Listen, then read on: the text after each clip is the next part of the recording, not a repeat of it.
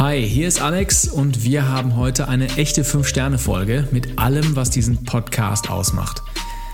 Automatisierung mit No-Code-Tools ist gerade in aller Munde und spätestens ChatGPT zeigt auch dem letzten Hinterwälder, dass wir in einer ja, neuen Stufe des Unternehmertums angekommen sind. Deshalb haben wir heute Fabian Veit zu Gast und der ist als CEO von Make.com im Epizentrum dieser ganzen No-Code-Automatisierungswelle. Wir reden über seinen spektakulären Lebenslauf. Er war nämlich einer der ersten Mitarbeiter beim heutigen Dekakorn Celonis. Und falls du dich fragst, was ein Dekakorn ist, dann ist das ein zehnfaches Unicorn, also ein Startup, das eine 10 Milliarden Bewertung hat. Und wir reden darüber, was als nächstes im Bereich No-Code-Tools passiert. Und vor allem besprechen wir in dieser Folge drei Geschäftsideen from the man himself, die du, lieber Hörer, gerne klauen kannst. Am Ende der Folge sage ich dir noch die drei Dinge, die ich aus diesem Gespräch gelernt habe. Aber warum rede ich so viel? Ab ins Gespräch mit Fabian Veit, CEO von Make. Fabian, wir reden in diesem Podcast wahrscheinlich in jeder zweiten Folge über dein Startup. Jetzt bist du endlich da. Willkommen. Vielen Dank, ja, ich freue mich sehr hier zu sein. Make.com, ich freue mich wirklich sehr. Wir fangen aber ganz anders an, denn Du hast offensichtlich den Instagram-Algorithmus geknackt und dein Hund ist viral gegangen, wenn meine Informationen stimmen. Was kann ich lernen? Wie hast du das geschafft? Ja, genau. Also das ist echt eine lustige Story. Wir haben damals ähm, vor gut zwei Jahren haben wir uns einen Hund genommen und äh, so ein ganz kleiner Hund, so ein süßer Schwarzer und ähm, Anfangs haben wir so, so lustig ein paar Fotos gemacht. Wir hatten so eine Videosession, wo wir äh, mit ihm mal Schnitzel gebacken haben und sowas und ähm, haben jede Menge Content produziert dazu. Und dann haben wir gesagt, okay, jetzt machen wir da irgendwie einen Instagram-Account draus. Und dann ist es wirklich einfach vor allem diese Content-Machinery gewesen und einfach mehrere Bilder am Tag zu posten über diesen Hund, den wir gerade neu hatten. Und hat eigentlich richtig Spaß gemacht. Aber dann kam die Realität dazwischen und ähm, war es wieder so, dass ich eigentlich nicht die Zeit hatte, wirklich Content zu produzieren. Aber war witzig zu sehen, weil innerhalb von wenigen Tagen halt wirklich dann auch verschiedenste Leute dir schreiben, hey, ich habe hier Hundemode, möchtest du die deinem Hund anziehen? Kann ich die auf deinem Account posten und so weiter? Und äh, es äh, ging echt schnell viral, aber wie gesagt, du bist dann mal einen Tag, postest du keine Bilder und mhm. Die ganze Traction ist weg. Das war wirklich lustig Ehrlich? zu sehen. Das ist, ist das der größte Hack, den du da gelernt hast? Einfach äh, mindlessly Content raushauen? Auf, Jede auf Menge Hashtags obendrauf und ähm, natürlich süße Hundebilder machen es auch nicht okay. unbedingt schwerer. Das ist der Unterschied zu Digital Optimisten Account, warum wir noch nicht viral gegangen sind. Das ist wahrscheinlich, wir haben zu Na, ich glaube, ihr seid ja schon sehr gut dabei mit euren über 10.000 äh, regelmäßigen Hörern. Ich glaube, das ist echt eine coole Zahl. Da kann man stolz sein und äh, ich freue mich auch, dass ich heute hier sein darf und da auch mal ein bisschen über Make erzählen darf. Ja, ich glaube, die Freude ist ganz meinerseits. Lass uns äh, erstmal ein bisschen Zeit darauf verwenden, dich kennenzulernen, denn du hast eine tolle Geschichte. Du bist, wie ich finde, im Erdgeschoss in einen Aufzug eingestiegen, äh, gestiegen, der anschließend ganz, ganz nach oben gefahren ist.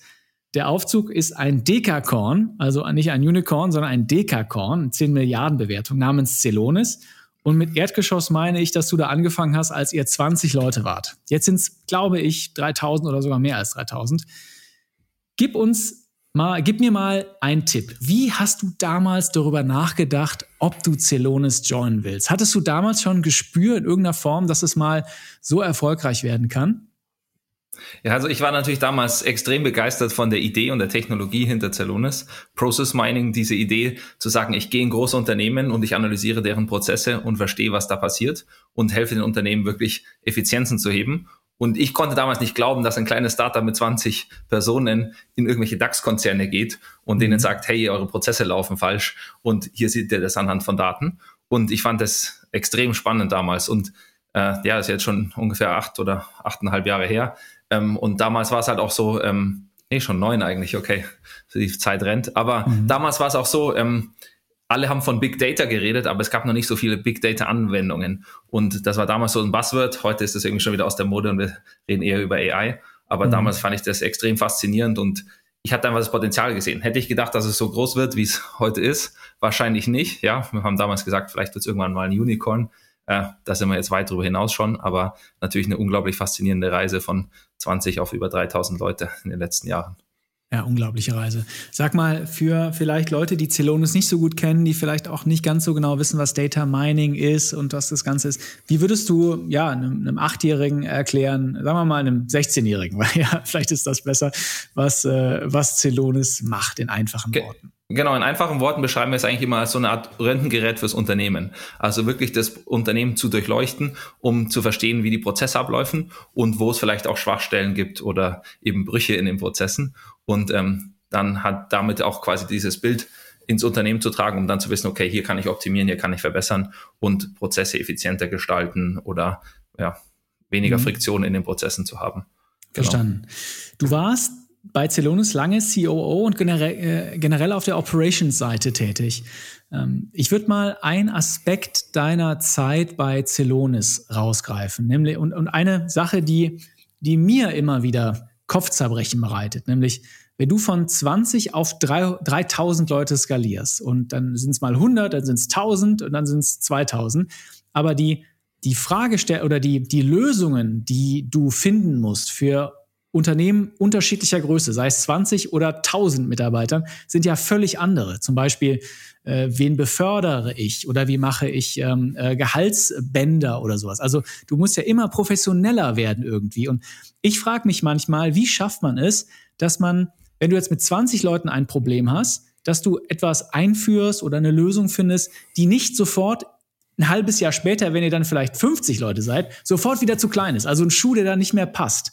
Ähm, war das, das muss doch ein konstanter Begleiter für dich gewesen sein. Und beschreib, beschreib mal, wie du über diese Probleme nachgedacht hast. Klar, da, da legst du eigentlich genau den Finger in die Wunde. Ich glaube, man hat immer diese Ambition, extrem schnell zu wachsen. Also bei uns war eigentlich immer das Mantra, wir verdoppeln uns jedes Jahr, äh, mhm. äh, was jetzt die Mitarbeiterzahl, aber lange auch eben die Umsatzzahl, äh, beziehungsweise immer noch die Umsatzzahl, aber nicht mehr die unbedingt die Mitarbeiterzahl mittlerweile ist. Ähm, aber dann ist einem recht klar natürlich, hey, wenn ich heute bei 100 Leuten bin, dann bin ich in zwei Jahren schon bei 400 und das muss man, glaube ich, immer im Kopf haben, diese Vorstellung, hey, ich baue hier für 4x, 5x, 10x der aktuellen Organisationsgröße. Und ähm, wenn man so schnell wächst, hat man natürlich überall ähm, Wachstumsschmerzen. Und man muss eigentlich immer sagen, okay, was ist jetzt wirklich problematisch und was hält uns eigentlich auf gerade? Und die Themen dann angehen. Und wenn man dann neue Prozesse, Systeme oder Lösungen eben implementiert, dass man immer schon im Kopf hat, okay, ich mache das jetzt nicht so, dass es jetzt funktioniert, sondern damit es auch noch in drei, vier Jahren funktionieren kann. Und so haben wir eigentlich auch dann oft, wenn wir dann sowas von wirklich manuellen Prozessen. Wir haben am Anfang Rechnungen einfach per Word-Dokument händisch geschrieben. Mhm. Äh, und dann, ja. wenn man dann die Systeme dazu einbaut, dann, dass man gleich was aufbaut, was, wo man weiß, da kann man dann nicht nur aus einer Entity und in einem Land das machen, sondern da kann man das äh, global machen. Ich kann die Steuersachen und so weiter mit einbinden und dann von Anfang an quasi diesen Schritt weiterdenken, was natürlich dann die initialen Projekte immer größer macht.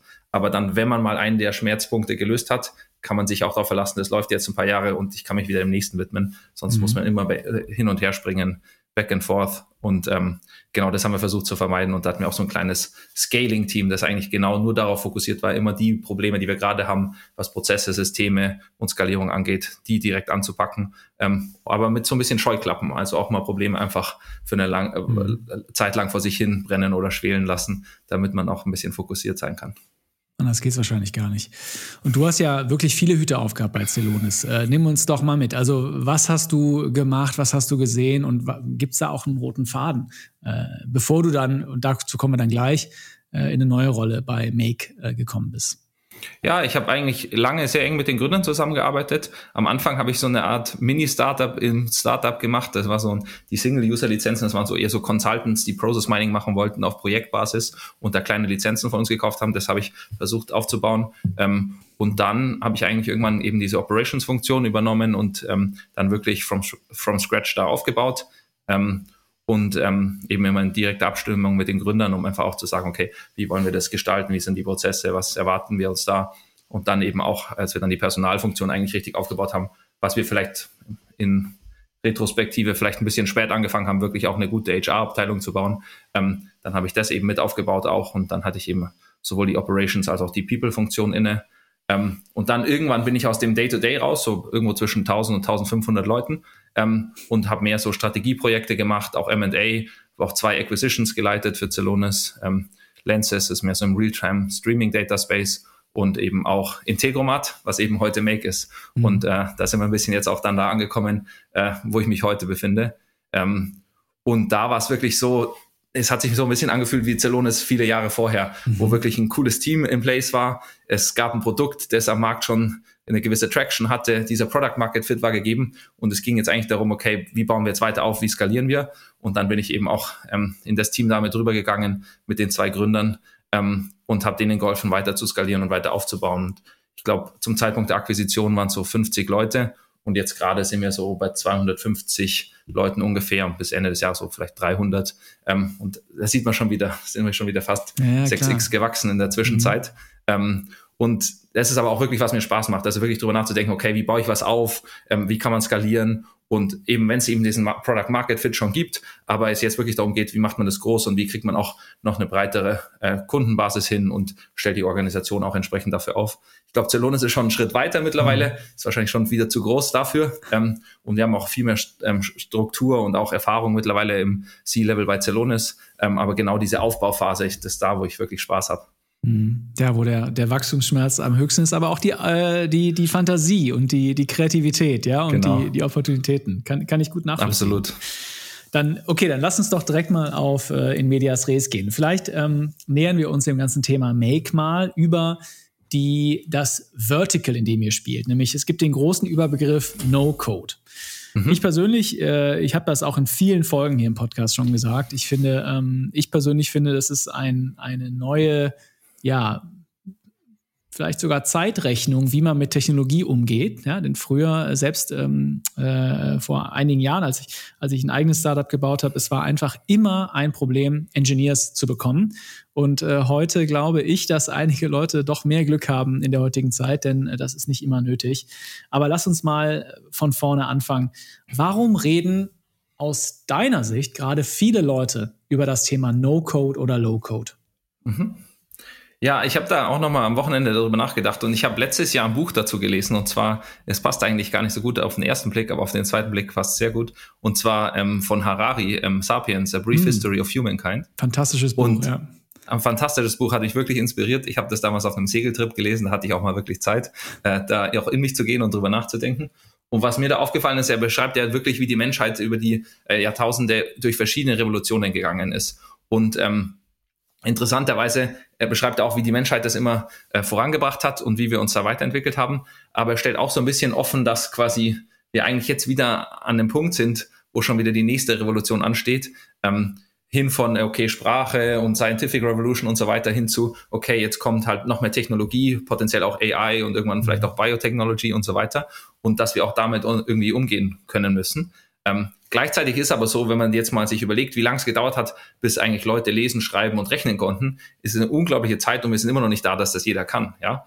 Und jetzt gibt es immer mehr Technologie und es wird immer mehr erwartet, dass alles auch technologisch gelöst wird, viel mehr Software und so weiter. Aber es gibt nur ganz wenige Menschen auf der Welt, die eigentlich coden können. Mhm. Und wenn wir das, diese, diese wirklich powervolle, also diese wirklich mächtige Technologie in die Hand vieler Leute bringen wollen, dann wird es wahrscheinlich nicht so sein, dass wir das lösen, indem alle quasi coden lernen, sondern wir müssen eigentlich Wege finden, wie wir äh, wirklich auch äh, diese ganzen technologischen Lösungen mehr Leuten, die innovativ und kreativ sind, aber nicht unbedingt super technisch, dass wir denen auch die Möglichkeit geben, Technologie zu nutzen, um Applications zu bauen, um Automatisierungen zu erstellen, um Daten zu verwalten und was auch immer. Und da kommt eigentlich No-Code ins Spiel eigentlich, ja, um wirklich quasi möglichst viele Leute ähm, an die Technologie heranzuführen. Und sieht man auch ganz viel in den Daten heute, äh, so viele IT-Jobs, egal ob man sich jetzt McKinsey-Studien oder Gartner oder was auch immer anschaut. Es gibt so viele ähm, ja, Software Engineering Developer und einfach IT-Jobs im Allgemeinen, die nicht besetzt werden heute, ähm, dass da einfach eine Shortage im Markt besteht. Und ähm, ich glaube, wenn wir da mehr Leute dazu bringen, quasi selber Lösungen zu bauen, ähm, dann ist es, glaube ich, extrem interessant. Und genau deswegen ist, glaube ich, No-Code so spannend aktuell. Ja, total. Mal zwei Aspekte reingeworfen. Also ich glaube, also alles, was auf dem Titel Bild der Bild-Zeitung ist. Äh, also zumindest sagt man das bei Aktien, ja. Wenn Aktien auf dem Titelblatt der Bild sind, dann sollte man alles verkaufen. Und äh, zumindest ChatGPT hat es aufs Cover der, der Bild geschafft. Trotzdem, ich würde jetzt nicht sagen, dass es alles, äh, dass es also, äh, dass man das alles verkaufen sollte. Trotzdem ist der Hype um ChatGPT ja ganz enorm. So, das ist jetzt nicht immer ja. No-Code oder Low-Code, aber trotzdem, vielleicht um auf deiner Story zu bleiben, ist ChatGPT ja auch ein neues Fenster, um Technologie zu bedienen. Ja, und AI, ja. was, was, was kompliziert ist, was verschiedene Layer, Large Language Models, das muss man alles gar nicht verstehen, aber es ist eine einfache Möglichkeit, das zu bedienen. Und ich sehe No-Code, auch Make.com, sehe ich, in der, ist natürlich was anderes, ja, aber doch auf eine ähnliche Ziel einzahlend, ja, dass man die Komplexität hm. rausnimmt, aus, aus, äh, daraus rausnimmt, Dinge zu erschaffen. Und dadurch ist es für mich eine enorme Befreiung für, für Menschen, die vielleicht ein enormes Interesse haben, Lösungen zu entwickeln, vielleicht auch ein Gefühl für Sales haben, für Kreativität, aber die, wie du sagst, diese technischen Fähigkeiten nicht mhm. haben. Und das, das ist das, was ich so spannend finde an No-Code. Ja, vielleicht genau ganz kurz, weil wir haben eigentlich nicht richtig erklärt, okay, was macht jetzt eigentlich Make? Und mhm. ähm, vielleicht einfach für die Zuhörer auch an der Stelle, mit Make kann man eigentlich quasi auf eine ganz visuelle Art und Weise eben Automations bauen und einfach wirklich verschiedene Systeme ähm, verknüpfen und wirklich Workflows erstellen oder auch neue Ideen ausprobieren, neue Lösungen bauen und wirklich Technologien miteinander verknüpfen auf eine ganz visuelle Art und Weise. Also No-Code ja, aber auch sehr visuell. Das heißt, man hat da seine verschiedenen Bubbles, die repräsentieren die Systeme oder die Prozessschritte und dann ist es eigentlich Drag and Drop. Und ähm, jetzt ist das natürlich nochmal eine andere Komponente als nur No-Code, sondern ist auch visuell. Und ich glaube, das passt auch ganz gut. Also ähm, ChatGPT und diese ganze ähm, Language-Seite ist, glaube ich, sehr gut als Input. Aber wenn man wirklich mit was auch iterativ arbeiten will und auch wirklich ähm, immer wieder ähm, ja, Anpassungen ne vornehmen möchte und so weiter, dann wird es nicht nur über Sprache gehen, mhm. weil man braucht auch irgendwie ein Feedback als Mensch. Ja, und wir sind einfach visuell als Menschen und ähm, entsprechend wird es schon interessant sein zu sagen, okay, ähm, okay, jetzt habe ich hier was gebaut, aber ähm, was ist die Struktur dahinter? Und da kommt, glaube ich, immer diese visuelle Sprache auch wieder ins Spiel. Und das ist, glaube ich, auch eine spannende Kombination vielleicht in der Zukunft, worüber wir jetzt auch viel nachdenken. Ja, total. Also ich kann dir sagen, lass uns mal über Use, lass uns uns mal noch greifbarer machen für alle Leute, die es mhm. vielleicht nicht kennen. Ähm, ich kann sagen, ähm, dass dieser Podcast äh, sehr hardcore automatisiert ist, sei es jetzt zum Beispiel mit Outreach an an Podcast-Gäste, ja, dass, äh, äh, dass wir da, dass ich da organisiere, dass Leute einen Questionnaire ausfüllen im Vorfeld oder dass wir Scheduling machen oder auch, dass äh, gewisse Informationen in, in eine Datenbank eingetragen werden, die es mir dann wiederum hilft, die Gespräche zu führen. Also ich nutze auch sehr, oder dass ich dann wiederum eine E-Mail-Notification bekomme, wenn irgendwas passiert ist. Ja, das sind für mich klassische Use Cases, äh, wie ich auch euer Produkt einsetze. Aber äh, was sind denn so typische Use Cases, die du siehst, wie Make, wie Make verwendet wird? Ja, also wir sehen eigentlich ganz verschiedene Dimensionen. Also teilweise einfach äh, ja, einzelne Unternehmer oder ähm, ja, Entrepreneurs, Solopreneurs, ähm, solche Personen, die einfach ihren Day-to-Day-Ablauf optimieren möchten. Ein bisschen so, wie du das für euren Podcast auch machst, natürlich. Ähm, dass man einfach sagt, okay, was sind wirklich administrative oder repetitive Tätigkeiten? Ähm, man arbeitet ja mit einem Haufen Tools jeden Tag eigentlich. Heute, heute man hat vielleicht ein CRM-System oder ein Analytics-Tool. Man schreibt jede Menge E-Mails. Vielleicht hat man sogar ein Ticketsystem, äh, Google Sheets oder Excel-Files, was auch immer. Ähm, ähm, und all diese Systeme zu verknüpfen und die Daten äh, da wirklich auch fließen zu lassen, vielleicht auch Notifications an Kollegen, an Podcast-Teilnehmer oder eben Kunden oder Lieferanten ähm, zu automatisieren. Das ist, glaube ich, so, wo wir unseren Kern haben. Und dann gibt es natürlich sehr viel Kreativität. Also Leute kommen eigentlich immer mit neuen Lösungen um die Ecke, wofür, wofür sie es dann wirklich nutzen. Und ähm, habt ihr auch im Vorfeld schon mal erzählt gehabt, eben, dass wir da ein paar gute Stories auch haben, die wir in unserer Series Make It Happen eigentlich ähm, so ein bisschen auch dokumentieren und versuchen auch den Leuten zur Verfügung zu stellen. Also wir können da gerne auch mehr ins Detail gehen, wenn ich da ja, erzählen gerne, soll. klar. Nimm mal einen, äh, greif mal einen raus. Genau, so, also ein so ein Beispiel ist halt jetzt wirklich eher so aus der Community von uns, wo ähm, ein Schüler mit 17 Jahren in seiner äh, Uni, äh, in seiner Schule quasi am Campus alles automatisiert hat, ähm, was um die äh, den Stundenplan geht, die Hausaufgaben, Assignments, ähm, aber auch dann so Themen wie das Mittagsessensmenü, den Kalender, ähm, den Sportunterricht und eigentlich die ganzen ähm, Sachen in einer App zur Verfügung gestellt hat. Also hat No-Code eine App gebaut und dann eben die ganzen Notifications und die Prozesse dahinter, die Datenverknüpfung und so weiter mit dem, mit dem Schulsystem und so weiter über Make dann eben abgewickelt und da eigentlich eine ganz neue App gebaut, nur für die eigene Schule. Ähm. Und da muss man sich jetzt ja vorstellen, also normalerweise müsste man da halt wirklich äh, sehr tiefe Entwicklerskills haben, aber der hat es jetzt einfach als Schüler quasi als Side-Project gemacht und hat einfach verschiedene No-Code-Technologien verknüpft. Und ähm, da sieht man wirklich, was so im Alltag möglich ist damit. Und dann auf der anderen Seite haben wir natürlich auch einfach vollständiges Invoice-Processing oder Lead Qualification und solche Themen, ähm, die dann mehr in Unternehmen genutzt werden. Also ähm, das geht auch bis ins Extreme, wo wir zum Beispiel Firmen haben, wie zum Beispiel Finn, das ist einer unserer großen Kunden. Vielleicht äh, kennst der ein oder andere, das ist im mhm. Prinzip eine Art Auto-Subscription, also man hat quasi kein Leasing mehr, sondern äh, man bucht es eigentlich online auf einer Website über die Kreditkarte und kriegt dann Full Service das Auto vor die Tür gestellt. Und da sind wirklich im Hintergrund eigentlich fast alle Prozessabläufe automatisiert. Und ähm, all das läuft eigentlich mit ein paar verschiedenen No-Code-Technologien wie Airtable, NoCodeDB, aber eben auch alles verknüpft über Make, um wirklich allen im Unternehmen und nicht nur den Developern und der IT-Abteilung, sondern wirklich auch den verschiedenen Business-Funktionen immer die volle Flexibilität zu geben und die Teams agil zu halten. Ein ganz kurzer Werbebreak. Dieser Podcast hat nur ein Ziel. Wir wollen dir die Inspiration für deinen nächsten Side-Hustle oder dein nächstes Startup geben. Auf digitaloptimisten.de haben wir jetzt die perfekte Datenbank für dich aufgebaut, in der wir alle Geschäftsideen, die wir hier im Podcast besprechen, ganz detailliert aufbereiten und runterschreiben. Und das Beste ist, wir haben auch ein einminütiges Quiz, das dir die perfekt auf dich zugeschnittene Geschäftsidee liefert. Schau vorbei auf digitaleoptimisten.de slash quiz, mach das einminütige Quiz und finde die Startup-Idee oder Side-Hustle-Idee, die perfekt zu dir passt. Das war die Werbung, zurück zum Gespräch.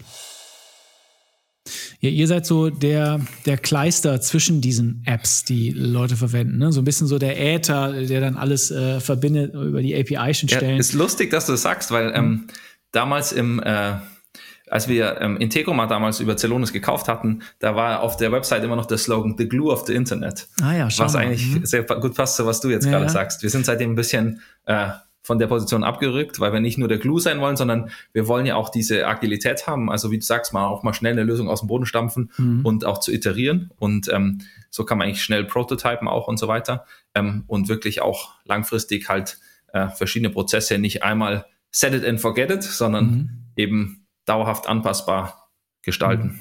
Mhm. Okay, verstehe. Jetzt musst du mir ein paar Fragen. Lass uns noch mal kurz auf eure Kundenstruktur äh, eingehen, damit ich das, das wollte ich einmal verstehen. Also mhm. ich, ich bilde mal drei, drei Kategorien von Kunden, ja, und, und ich mhm. würde gerne von dir wissen, so, was ist ungefähr so eure, äh, oder wo, wo verteilen sich diese die eure Kunden ungefähr drauf? Angenommen, dass der erste ist, es sind bestehende große Konzerne, die ihr so retrofittet, ja, und da effizienter macht. Du hast gerade schon ein paar Sachen gesagt, Invoicing effizienter macht oder äh, Lead Gen Qualification hast du schon gesagt. Also wie gut ist ein Kontakt, der einen über eine Website anspricht? Ja, dann nutze ich euer Tool, um dann zu sagen A, B, C oder wie auch immer. So, das ist das erste. Das zweite ist, so Digital Natives, vielleicht auch Startups, ja, die so von der mhm. Pike auf irgendwie automatisieren und, äh, und da schon wissen, okay, ich will gar nicht so viele Leute, ich habe nur so viel Venture Capital, ich muss halt automatisieren, weil ich vielleicht gar nicht so viele Leute einstellen will. Und das dritte, das ist jetzt so ein bisschen so eine, so eine Fantasiekategorie von mir, aber du wirst sehen, warum ich das sage. Das dritte so, die Make als Basis für ihr Geschäftsmodell sehen. Vielleicht ist der 17-jährige Schüler, den du genannt hast, so ein Beispiel. Also der sozusagen make.com verwendet, um darauf ein Geschäftsmodell aufzubauen. Ja, also äh, was glaubst du, wie verteilen sich so ungefähr eure Kunden darauf? Oh, das ist eine sehr schwere Frage.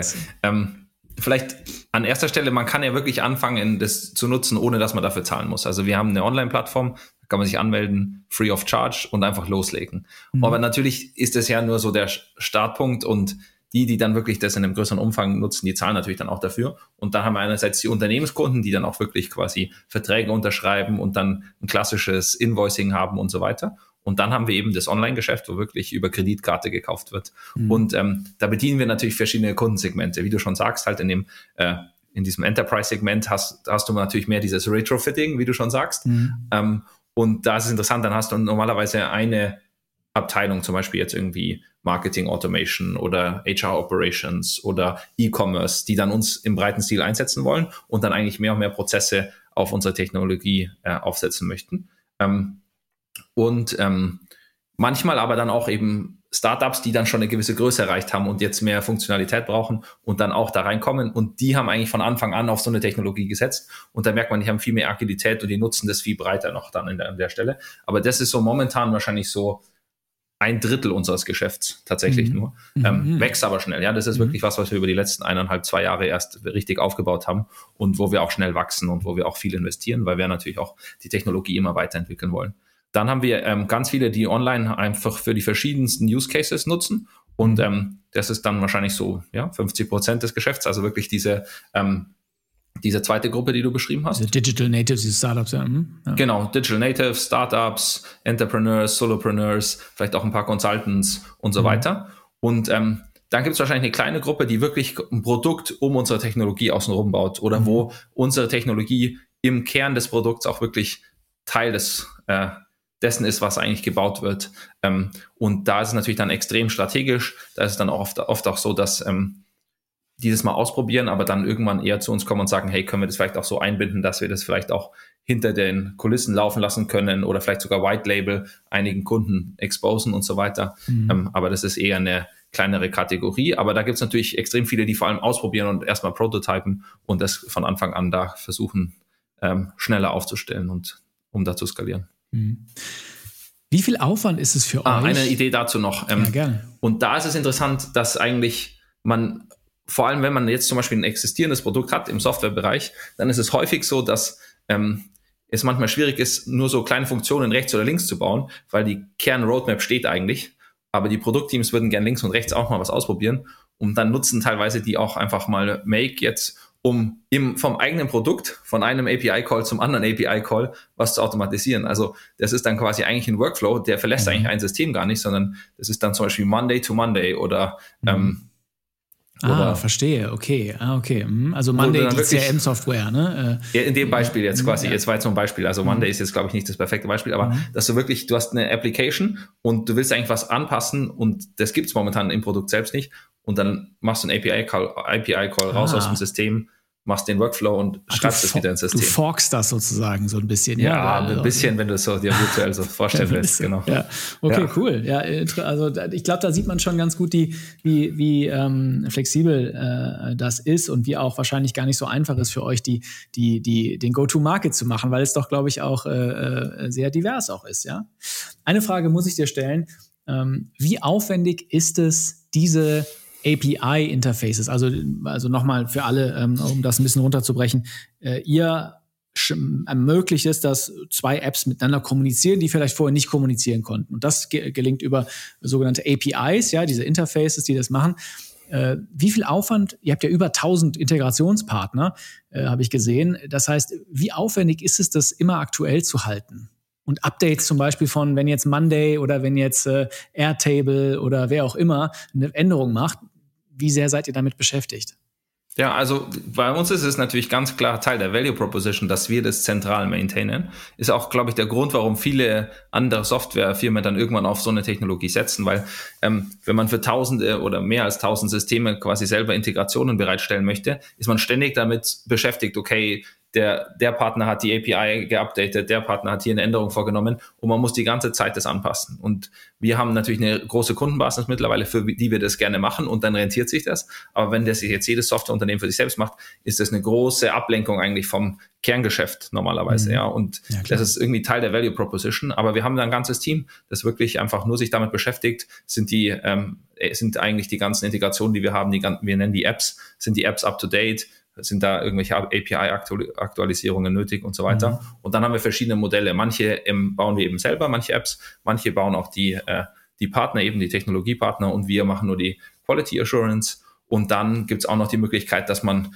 als Endkunde einfach selber noch weitere Connectors baut. Da haben wir nochmal eine eigene Plattform, die es einem erlaubt, auch nochmal Custom Apps oder Custom Module zu bauen, also andere API-Integrationen auf Standard APIs. Und ähm, die sind dann nicht gepublished, aber für einen selber immer in der Plattform selbst dann wieder verfügbar. Und so hat man eigentlich noch mehr Flexibilität sogar. Mhm. Ich muss dich fragen, eine Sache, die ich total spannend finde. Ihr habt euch nämlich entschieden, äh, wir haben auf ein, zwei Mal haben wir schon von Integromat gesprochen und dann wieder ja. von Make.com. So, niemand sollte mhm. verwirrt sein. Äh, Make.com hieß früher Integromat, als ihr es damals genau. nicht gekauft habt, eine tschechische äh, Company. Und ihr habt dann euch entschieden, äh, es zu make.com umzuwandeln. Und jetzt musst du, ich finde diese Domain make.com natürlich fantastisch. Ja? Jetzt musst du mir erzählen, jetzt musst du mal de, äh, den Schleier lüften. Wie viel hat diese Domain gekostet? Das muss doch wahnsinnig teuer gewesen sein, oder?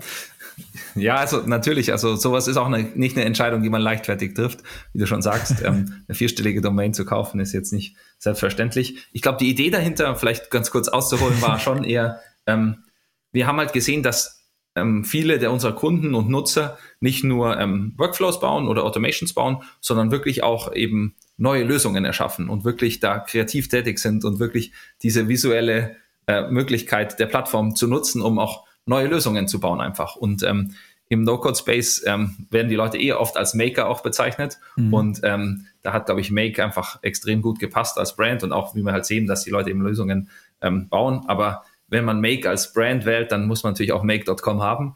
Und äh, das war natürlich dann schon was, wo wir lange überlegt haben. Und es ist auch ein massives Investment. Also ich kann jetzt nicht genau sagen, was wir gezahlt haben, möchte ich nicht, aber ist auf jeden Fall siebenstellig. Also da muss man schon was hinlegen. Aber ich glaube, jeder, der sich ein bisschen mit Domains auskennt, dem ist es wahrscheinlich eh bewusst, dass man ja, sich da in der Größenordnung befindet. Da ist ein Riesenmarkt, ja. Ist das auch ein bisschen ein Fingerzeig, dass ähm, Make.com geht, glaube ich, auch Amerikanern einfacher von den Lippen oder in die Tastatur als Integromat, obwohl auch das auf kein schlechter Fall. Name ist. Ähm, jetzt gibt es äh, auch einen Wettbewerber Zapier, ja, in den mhm. USA. Ähm, ich glaube, die sind auch ganz gut gefundet. Die waren im Y Combinator, Sequoia ist, glaube ich, drin. Ähm, sorgst du dich manchmal, ob du mit so einer Firepower mithalten kannst oder ist Celonis im Background da auch ein ganz schönes Pfund? Also ich glaube, Celonis im Background hilft uns auf jeden Fall sehr und das hilft uns jetzt auch gerade zu investieren und einfach auch Wachstum voranzutreiben und auch neue Ideen im Marketing umzusetzen und im Produkt und da einfach zu investieren. Wir werden dieses Jahr auch vor allem Engineers einstellen. Also der Markt in der Softwarebranche ist ja eh gerade so ein bisschen wild und man mhm. hat ja auch gesehen, es gibt viele Layoffs. Wir werden weiter einstellen und weiter ausbauen und gerade auch im, im Engineering eben.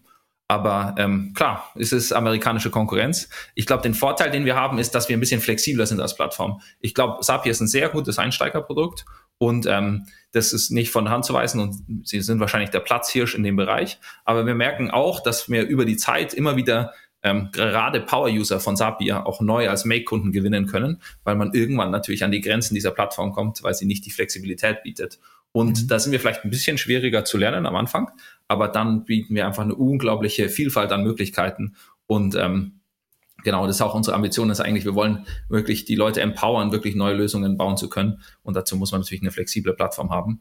Und insofern sind wir vielleicht sogar ein bisschen auf dem Weg, uns über die Zeit mehr in eine andere Richtung zu entwickeln, als Sapir das heute tut. Mhm. Ähm, ja. um da vielleicht kurz Einblick zu geben, ich glaube, in der No-Code-Welt gibt es insgesamt diese Situation, dass ähm, für mich gibt es eigentlich drei Layer. Es gibt quasi diesen äh, Frontend äh, Application Building Layer. Ähm, das kann sein eine Website oder eine App, wie in dem Beispiel mit dem 17-Jährigen an der Schule. Mhm. Ähm, und dann gibt es eigentlich den Layer quasi auf der Datenseite, also zum Beispiel Airtable oder NoCoDB oder solche äh, Lösungen, die dann wirklich quasi die Daten anders ähm, verfügbar machen auf eine neue Art und Weise. Und NoCode könnte auch Monday und Notion und so in den Bereich zählen. Und dann gibt es eben diesen Connecting Layer, also mhm. wirklich Applikationen miteinander verbinden, äh, Business-Logik hineinbringen und neue Lösungen daraus bauen. Und in die Kategorie zähle ich uns eigentlich und auch Sapir, aber ich weiß nicht, ob sie es genauso sehen, weil ich sehe auch, dass sie sich versuchen, mehr in die anderen Richtungen weiterzuentwickeln, was jetzt nicht unbedingt unsere Kernstrategie ist. Verstanden, ja. Ich muss ja sagen, ich war fast überrascht, dass äh, Make ein, eine deutsche Firma ist. Weil mhm. ich glaube, auch der Auftritt, den ihr habt und auch das Standing in der No-Code-Szene, der schreit eigentlich äh, irgendwie Silicon Valley ja, oder meinetwegen noch Tel Aviv. Äh, und aber ich war äh, fast überrascht, dass es ein deutsches, äh, deutsche Company ist. Helf mir mal, äh, eine Sache will ich noch verstehen, bevor wir, äh, ich will natürlich unbedingt mit mir, mit dir über Geschäftsideen reden, weil ich glaube, dass äh, du, weil du ihr diese Plattform baut, auch sehr viel seht, was Leute eigentlich machen, ja, in dieser Szene. Ähm, aber ich will mit dir noch eine Sache besprechen. Wenn du ähm, ins Bett gehst, ja, was was sind die strategischen Themen, die dir noch im Kopf bleiben, auch wenn der Laptop zu ist? Ja, was, was beschäftigt dich gerade? Was ist eure wichtigste strategische Wette oder äh, Herausforderung, die du gerade, über die du gerade nachdenkst? Also, da gibt es so viel, was einen wach halten kann. Und manchmal wacht man auch mitten in der Nacht auf und schläft dann nicht unbedingt wieder ein. Also ich glaube, das ist einfach ganz normal, wenn man dabei ist, was aufzubauen und ähm, so viel zu tun gibt. Und man sieht die Möglichkeit, aber es muss halt so viel passieren, um es umzusetzen und da hängt ein ganzes Team dahinter natürlich. Und ähm, manchmal ist einfach auch extrem wichtig, dass man sich sehr viel aligned, um einfach die gleiche Vision zu haben und in die gleiche Richtung zu laufen. Ähm, aber was für mich ein großes Thema ist eigentlich jetzt momentan ist, ähm, wie kriegen wir eigentlich das richtige Mindset geschaffen? Also woran wir wirklich glauben ist, dass ähm, die Lösungen, die man mit Make bauen kann, vor allem dann besonders gut funktionieren, wenn wir ähm, das breit in die Business-Funktionen bringen. Also jeder eigentlich, der in einem Prozess oder einem System regelmäßig arbeitet, hat eigentlich ein sehr gutes Verständnis davon, wie sollte es ablaufen und was läuft heute nicht gut ab und wo könnte man automatisieren und wo könnte man den Prozess verbessern. Mhm. Häufig, wenn man das zentral versucht zu steuern über eine IT-Abteilung oder sowas, kommt man da an seine Grenzen, weil dann sagt man, hey, ich hätte das gerne anders, dann soll IT das bauen und dann kommt es wieder zurück. Und wir wollen ja wirklich die Business-User, also die Leute mit der Domänen-Expertise empowern. Mhm. Und ähm, da ist eigentlich für uns extrem wichtig, wie kriegen wir dieses Mindset geschaffen in einem Unternehmen. Ähm, da haben wir heute den Vorteil in Startups und High-Growth Scale-Ups und so weiter ist es schon viel mehr vorhanden als noch jetzt in mehr traditionellen Unternehmen. Also wie kriegen wir da so ein bisschen den Mindset-Shift hin? Und dann, wie können wir auch noch besser quasi, ja, Education dafür liefern halt. Wie können wir noch mehr Trainings da rausbringen? Wie können wir das vielleicht auch an Universitäten platzieren? Und wie kriegen wir eigentlich noch mehr Engagement, was dieses ganze No-Code-Thema eigentlich angeht, ähm, auf der Welt? Ich glaube, das ist, was mich dann wirklich am meisten beschäftigt, weil davon wird ja langfristig der Erfolg auch wirklich abhängen. Mhm.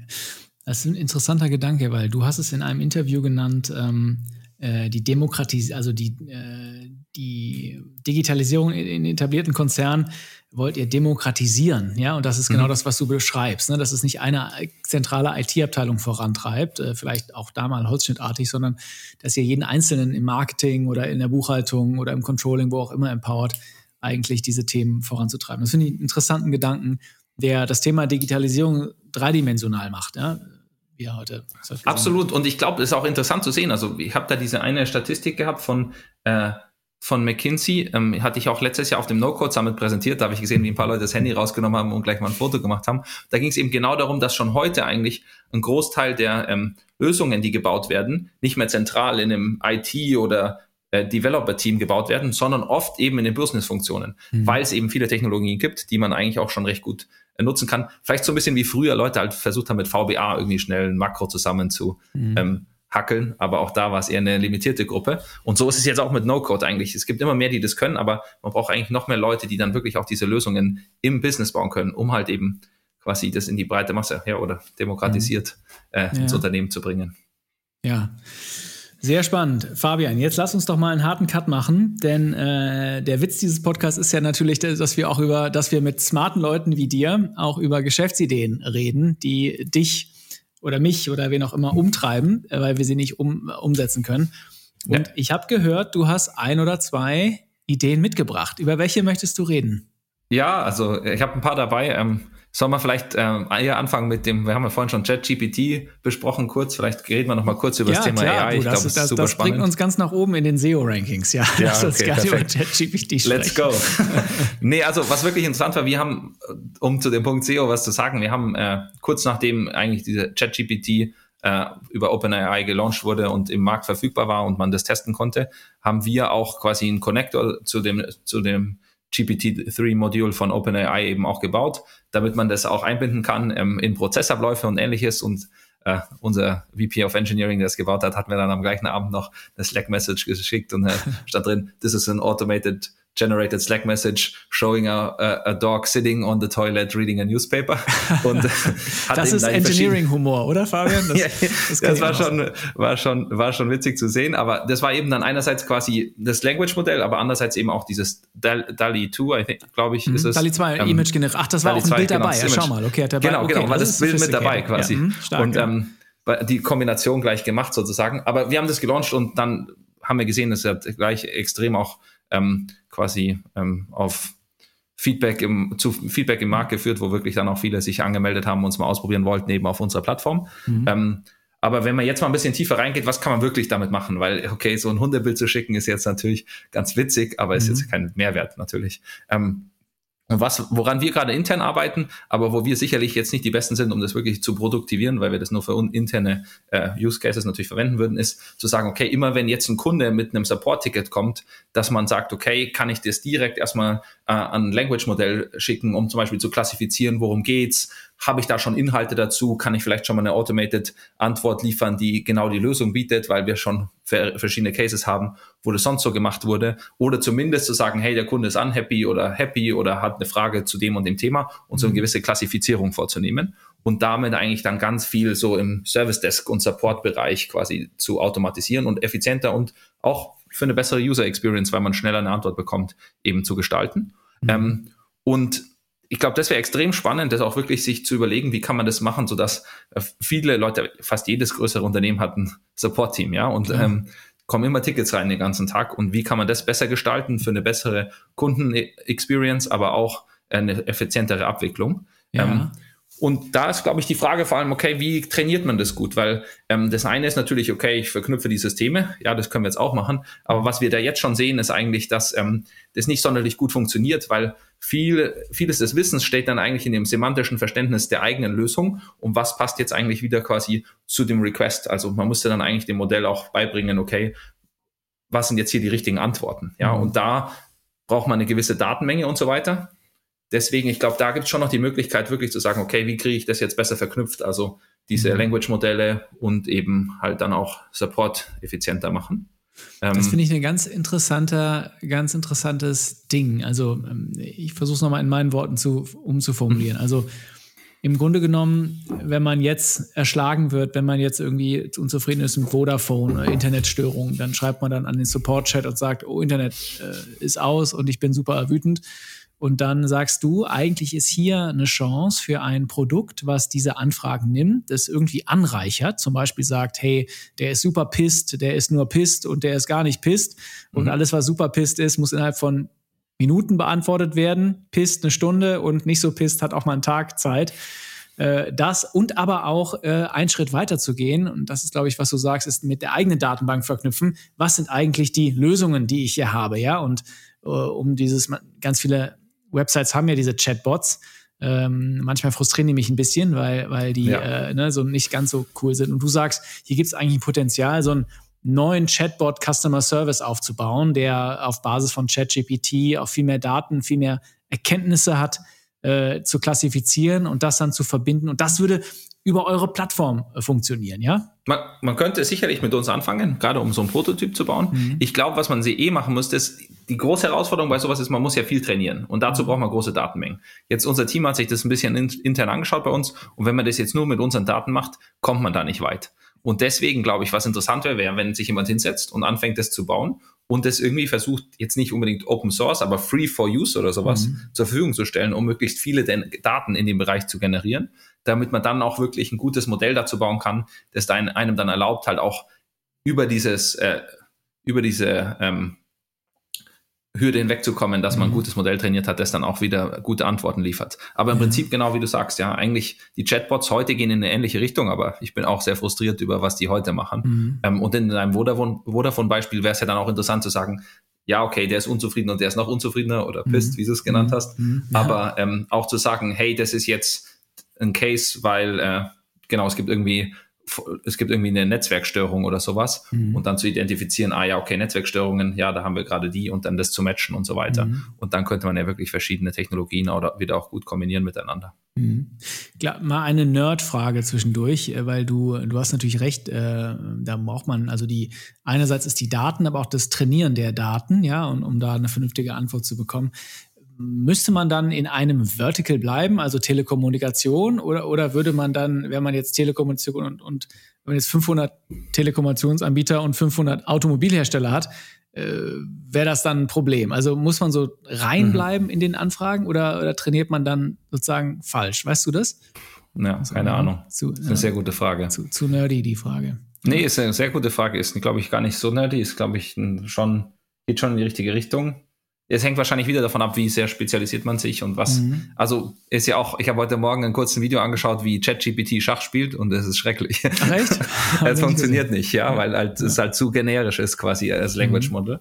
Aber ich habe einen Freund, der in dem Bereich auch tätig ist und der hat gesagt, es gibt schon auch Modelle, die Sprachmodelle, die dann darauf trainiert sind, Schach mhm. spielen zu können mit einem Sprachmodell, jetzt nicht mit mhm. einem klassischen Schach, äh, okay. mit einem ja. äh, Schachrechner. Ähm, und insofern hängt es halt immer davon ab, wie sehr man mhm. spezialisiert am Ende, oder? Mhm. Ja, ich glaube auch, das ist ein guter Punkt, weil am Ende ist, äh, sind diese Use Cases immer nur so gut wie die Daten, die man hat. Und ich glaube, diese, ich bin ja der Meinung, dass Proprietary Data, also Daten, die nicht öffentlich zugänglich sind, ja, zum Beispiel Pharma äh, oder Legal oder äh, irgendwelche anderen Daten, die sind eigentlich viel wertvoller, weil die können mhm. eigentlich nicht von Google einfach so kopiert werden, wenn die das Web crawlen, ja, wie es ja ChatGPT oder Bard gerade macht von Gooel, aber das ist ein äh, anderes Thema. Interessant, äh, also interessante Idee.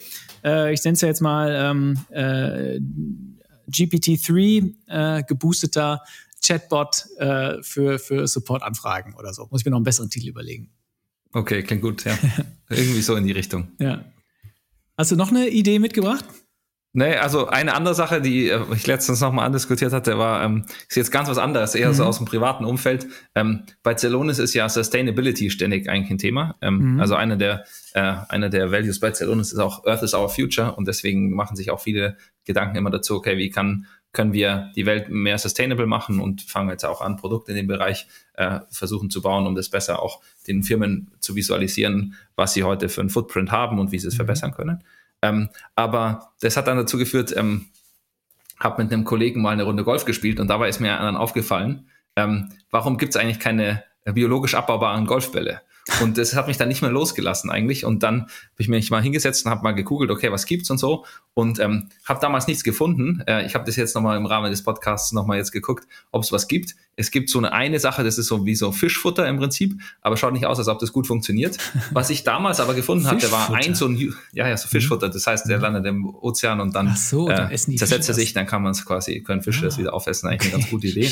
aber scheint noch nicht so ideal zu sein. Also hat man nicht so richtig Traction. glaube ich, haben die Golfer da, äh, ist der Nummer eins äh, Anforderung. Ja, Aerodynamik, genau. Also vor allem die Flugweite. Und auf YouTube hatte ich eben mal so ein Video gefunden zu einem Professor, der aus der Schweiz, ähm, ähm, ich glaube aus Graubünden, ähm, der hat, ähm, oder aus dem Wallis, ähm, und der hat ähm, da schon mal was gebaut, ähm, einen Golfball, der auch wirklich funktioniert. Der fliegt noch nicht so richtig weit, aber hatte dann keine Zeit dafür, das eigentlich weiterzuentwickeln. Ich hatte ihn auch mal angeschrieben, ähm, vielleicht können wir es im Nachgang zur Verfügung stellen. Ja, und der hat gesagt, klar, ich bin super begeistert, wenn jemand das mal machen wollen würde, ähm, aber ich bin Professor und ich habe hier meinen Unijob und keine Zeit dafür. Ja. ja. Und ich glaube, da gibt es auch ein paar abgelaufene Patente mittlerweile in dem Bereich, aber uh, es gibt noch uh, keinen, juicy, der da wirklich. Abgelaufene Patente, da, ja, da ja. Äh, spitze ich meine Ohren, wenn ich das höre.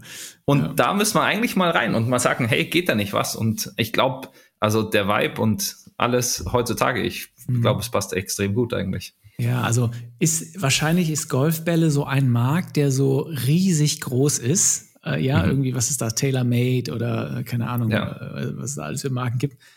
Aber ähm, völlig, äh, niemand denkt über sowas nach, weil jeder denkt nur aus der Uni, kommt dann von der irgendeiner Uni und denkt sich dann, ich mache das nächste äh, Food-Startup äh, oder was weiß ich, ja. Aber äh, deshalb biodegradable oder, oder nachhaltige Golfbälle, total spannend. Ich finde, vor allem finde ich spannend, wenn du sagst, ähm, da gibt es äh, Patente, die abgelaufen sind und jemand hat keine Zeit, das zu machen, weil das ist meistens wirklich für Leute, die Bock haben und dann doch ein bisschen mehr Zeit haben, eigentlich äh, eine super, super äh, Voraussetzung. Sag mal, wie weit war der mit so, äh, du hast gesagt, der, der konnte Aerodynamik noch nicht so richtig ähm, Nee, er ist schon geflogen. Also in dem Video haben die den auch gespielt, den Ball mhm. eben, aber es war, äh, also in seiner E-Mail damals hat er mir geschrieben, was das Video nicht verrät, eben auf YouTube, mhm. die Flugeigenschaften waren noch nicht ideal. Aber okay. ich glaube, das ist halt vor allem ja. Forschungsarbeit, ja. Da ja. muss man sich halt überlegen, okay, wie kriegt man es besser hin? Mhm. Natürlich kriegt man wahrscheinlich nicht die perfekte Flugweite hin, aber sind wir ehrlich, 90 Prozent der Golfer merken den Unterschied wahrscheinlich gar nicht. Absolut, äh, inklusive ja. mir.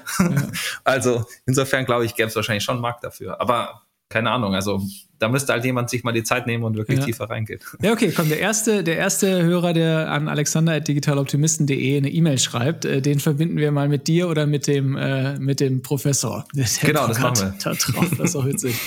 Sag mal, und was ich dich noch, äh, jetzt muss ich noch mal eine Sache, wenn die biologisch abbaubar sind, ich meine, das heißt ja dann auch, dass oder weiß nicht, ob du es rausgefunden hast, aber das heißt ja dann auch, dass die dann in deinem Golfbag auch sich abbauen, oder? Die wissen ja nicht, oh, jetzt bin ich nicht mehr im Besitz meines Besitzers, jetzt bin ich irgendwie im Wald, jetzt bauen, baue ich mich ab. Das heißt, du musst ja wahrscheinlich ständig neue, neue kaufen, weil die immer auseinanderfallen. Klar, aber in der Realität kauft man auch ständig neue, weil man sie eh in den Wald geschossen hat. Insofern. Touché. Ähm, touché, Fabian, hast du recht, ja. Also ich weiß nicht, wie oft ich neue Golfbälle schon gekauft habe. Und genau da wäre es doch eigentlich super, wenn die anderen sich in Ruhe wieder abbauen können. Mega, ja.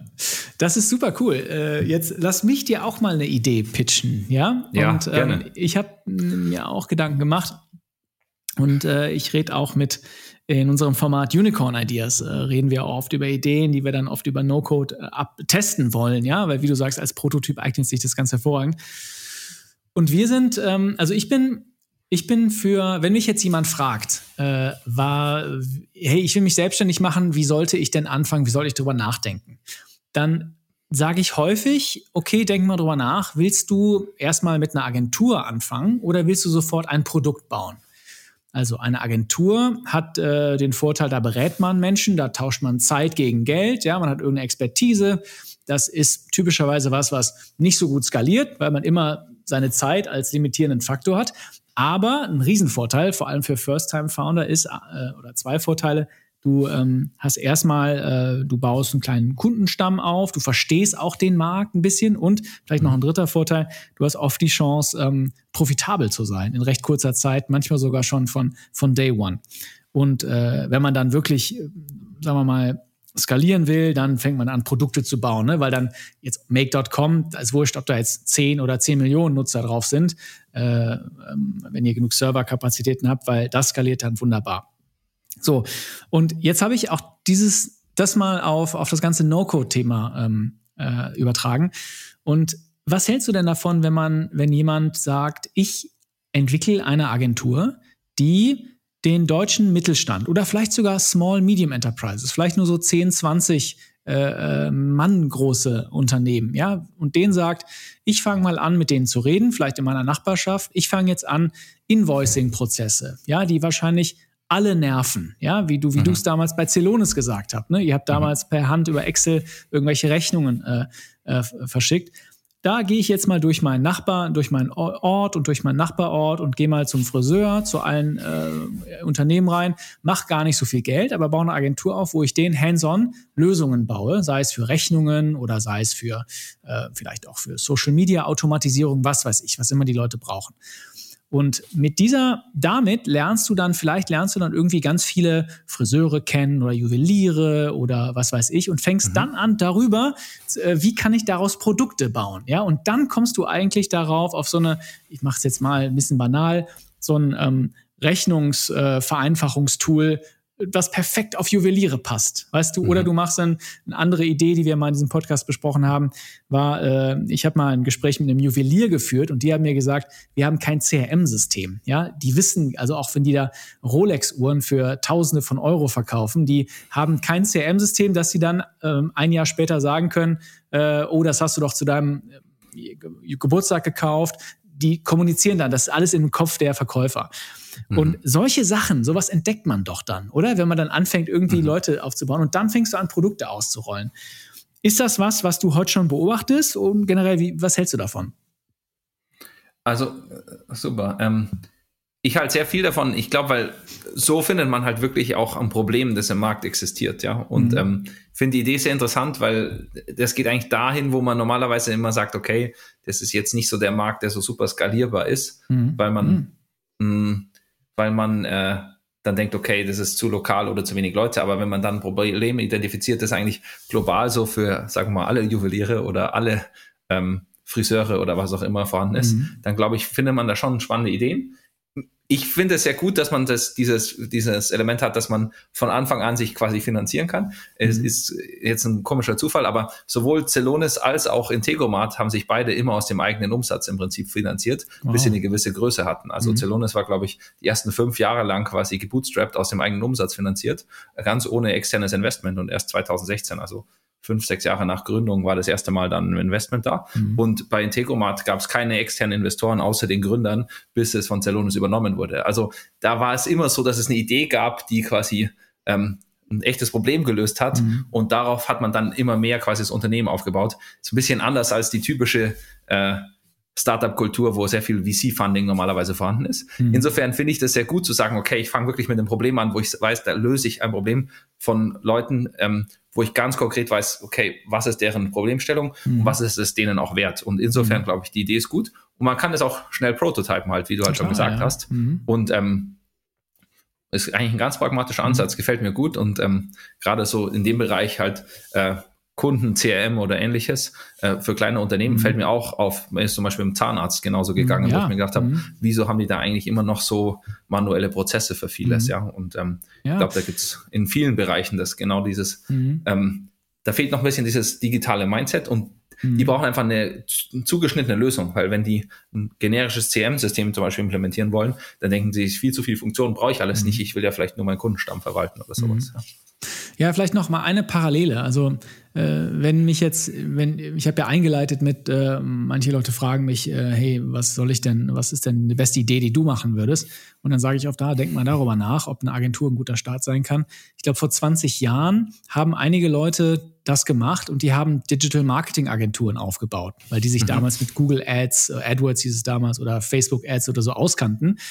Und äh, die haben dann ähm, irgendwann die erkannt haben, Mensch, Digital Marketing ist was, das wird riesig werden. Und es ist auch riesig geworden. Und dann waren die, mhm. haben die angefangen, Leute einzustellen, daraus sind entweder recht große Agenturen geworden oder daraus sind Produkte geworden, ja, die, die, die irgendwie Attribution oder Measurement besser konnten und so. Ähm, und ich bin halt schon der Meinung, deshalb war ich auch so froh, äh, dass wir heute sprechen, ähm, dass Automatisierung halt in diesen Megatrend Fachkräftemangel reinpasst. Weißt du, weil mhm. wenn du es auch, und vor allem im deutschen Mittelstand, wenn du nicht so einfach in der Lage bist, wenn du irgendwie in Detmold sitzt oder in Osnabrück oder sowas, ja, wenn du vielleicht nicht so in der Lage bist, einfach aus einem breiten Pool an Leuten, die sich auch noch genau für deine Firma begeistern, ja, äh, zu rekrutieren, dann bleibt für dich eigentlich nur eine Automatisierung. Und mhm. ähm, deshalb vielleicht mal, ich weiß nicht, vielleicht ist es, sagen wir in fünf Jahren, das war ein nicht passender Vergleich. Für mich hört sich das heute passend an, dass Automatisierung vielleicht gerade da ist, wo Digital Marketing vor 20 Jahren war und jetzt weiter in die Breite kommt, auch getrieben durch diesen Megatrend Fachkräftemangel. Und da glaube ich, ist es gar nicht so schlecht, äh, eine kreative, eine Expertise aufzubauen und dann zu schauen, was macht dieser Trend eigentlich? Und äh, vielleicht fängt man tatsächlich klein an, um ähm, ja, um anzufangen, äh, Lösungen zu bauen. Genau, also wenn da jemand das machen möchte, dann soll er sich bei uns melden. Wir haben eh so ein kleines Startup-Programm, Programm, wo wir ein paar Leute unterstützen. Ähm, und hey, da können wir doch sicherlich ja. auch was möglich machen für die Person, die jetzt genau deine Idee verfolgen will, ja. um da mal ein bisschen äh, eine Lizenz kostengünstig oder umsonst für eine gewisse Zeit zur Verfügung zu stellen, um einfach mal auszuprobieren. Also da sind wir natürlich gerne unterstützend tätig. Ja, mal. Fabian hat die Spendierhosen an. Patente gehen raus, ausgelaufene Patente, äh, Lizenzen für Mail gehen raus. Das ist doch cool. Also da haben wir doch zum zwei, ähm, drei ganz gute, ganz gute Sachen identifiziert. So, ja, äh, äh, Fabian, jetzt kommen wir langsam schon zum Ende unseres Interviews. Ja, ähm, ich kann dich natürlich nicht gehen lassen, ohne dir ähm, die Frage zu stellen, die ich all meinen Gästen stelle im Podcast, nämlich äh, was ist der beste Ratschlag, den du, sei es privat oder geschäftlich, in deinem Leben bisher bekommen hast?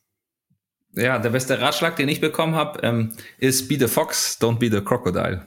Also der Fox, uh. der Fuchs hat ja quasi große Ohren, kleinen Mund und das Krokodil hat kleine Ohren, großen Mund. Und ähm, gerade immer, wenn man wo neu reinkommt, glaube ich, ist gut, immer erstmal zu hören, okay, was, was geht eigentlich ab? Äh, wie denken die Leute darüber nach? Was sind die Probleme? Und wirklich erstmal Informationen aufzusaugen, bevor man seinen Mund aufmacht und mhm. sagt, ähm, okay, so machen wir das jetzt oder hier müssen wir die Sachen anders angehen. Ich glaube, das war ein Tipp, den äh, nehme ich mir regelmäßig zu Herzen und ist, glaube ich, extrem wichtig für jeden, auch gerade wenn man wo neu anfängt in der neuen Rolle oder äh, neu in ein Team reinkommt oder wie auch immer. Ich glaube, Be the Fox, don't be the Crocodile ist, glaube ich, immer ein guter Ansatz. Fabian, ich finde das, äh, I can relate to it personally, kann ich sagen, weil äh, kennst du dieses, du, guck mal, du hast ja viele Rollen bekleidet in deiner mhm. Laufbahn, mhm. jetzt auch neu als CEO bei, bei Make. Aber äh, ich, kennst du das Gefühl, wenn man so eine neue Rolle hat und alle gucken zu einem und man hat das mhm. Gefühl, mhm. eigentlich will ich jetzt schon was sagen. Ich will eigentlich eine Meinung schon haben, aber so wirklich weiß man nicht. Ja, man weiß nicht irgendwie, äh, kennt die Tatsachen nicht, man kennt vielleicht auch nicht die persönlichen äh, Interessen, die dahinter schwingen in der, der beteiligten Person. Und ich muss mich auch immer beherrschen, dass ich, dass ich nicht zu früh schon eine Position einnehme. Ja, und ich glaube, äh, wahrscheinlich kannst du da aus eigener Erfahrung mit der Anzahl der Rollen, die du in neun Jahren äh, Celonis Make hattest, äh, da, da ähm, dazu auch äh, Bezug nehmen. Finde ich ein schönes, ein schöner Ratschlag. Be the fox, don't be the crocodile. Habe ich noch nicht gehört. Hatten wir noch nicht im Podcast. Und daher sehr gut. gut. Ja. Super. Fabian, hey, guck mal, dann haben wir ein tolles Gespräch geführt. Ich glaube, unsere Hörer haben massiven Wert hier draus gezogen, nicht nur über deinen eigenen Lebensweg, sondern auch, äh, was Make ist, No Code, warum ich, ich persönlich glaube, jeder sollte sich damit auseinandersetzen. Und äh, ich glaube, wir hatten ein paar ganz tolle Geschäftsideen noch hinten raus äh, rausgehauen. Von daher, Fabian, vielen Dank für deine Zeit und äh, bis bald. Nee, vielen Dank, hat echt Spaß gemacht. Hi, hier ist wieder Alex und das sind meine drei Learnings aus diesem Gespräch. Äh, vorab, ich muss sagen, es ist eine meiner Lieblingsfolgen. Hat richtig viel Spaß gemacht, das Gespräch. Und ich glaube, ja, das hat man im Gespräch auch angemerkt. Also, meine drei Learnings. Nummer eins. Reite die Welle. Für mich ist keine Frage, dass No-Code gerade kurz vor einer Explosion steht. Die makroökonomischen Bedingungen, insbesondere der Fachkräftemangel, stimmen. Die Technologie ist ausgereift und ja, es entsteht ein Ökosystem um das ganze Thema No-Code herum, unter anderem mit Make.com eben im Epizentrum des Ganzen. Und ja, da kann man drüber nachdenken, wie man eigentlich gründen will. Und ein Gedanke ist der, es ist einfacher, einen Markt zu bearbeiten, der schon da ist oder der gerade wächst, als einen Markt selber zu kreieren. Das ist so ein bisschen wie die Flut, die alle Boote steigen lässt, oder die Ebbe und man wartet auf die Flut. Dann sollte man lieber äh, äh, ja, im Ersteren unterwegs sein. Zweitens, Geschäftsideen mit Patenten suchen. Eine von Fabians Geschäftsidee, die biologisch abbaubaren Golfbälle, müsste er nicht bei Null beginnen, sondern kann direkt ein Patent bearbeiten, was gerade nicht aktiv ist. Ich glaube, dass abgelaufene Patente oder schlicht Patente, die irgendwelche Akademiker haben, aber nie kommerzialisieren, eigentlich eine Riesenchance für Unternehmer wie dich sind. Dazu fällt mir ein das Gespräch mit Sven Schulz, eine der letzten Folgen. Der ist genauso vorgegangen und ist auch mit Akademikern ins Gespräch gekommen, damals für Batterietechnik und hat das Ganze dann äh, so kommerzialisiert, dass er damit einen 700 Millionen Euro Exit hingelegt hat. Also ein Riesending müssten wir im Podcast nochmal mehr thematisieren. Und drittens, Agenturen als Einstieg ins Unternehmertum. Wenn du dein Risiko verringern willst, also überlegen wir mal, du willst irgendwas gründen, aber es ist dir vielleicht zu viel Geld, vielleicht hast du nicht so viel Startkapital oder was auch immer, du also dein finanzielles Risiko ein bisschen verringern willst, dann denk darüber danach, erstmal eine Agentur aufzubauen. Das haben wir auch in der letzten Folge äh, dieses Podcasts besprochen, sehr ausführlich. Agenturen haben einige Vorteile. Zum Beispiel, du kannst sofort Geld verdienen, vielleicht sogar Gewinn machen, ja, von, Punkt, von Zeitpunkt 1, 0 aus. Du kannst dich auch zum Experten machen in einem Gebiet und du kannst ausführlich Marktforschung betreiben, wo du dann letztlich ein skalierbares Produkt bauen kannst. Das waren die drei Learnings. Ich hoffe, dir hat diese Folge Digital Optimisten gefallen. Falls ja, schreib mir gerne E-Mail an alexander.digitaloptimisten.de. Auch wenn du das Patent willst, über das wir in der Folge sprechen, ist das die Adresse. Und das Allerwichtigste ist, ja, teile diese Folge mit deinem smartesten Freundin oder deiner klügsten Freundin, die unbedingt diese Geschäftsideen hören muss. Wir hören uns wieder nächsten Montag, wie immer. Bis dann.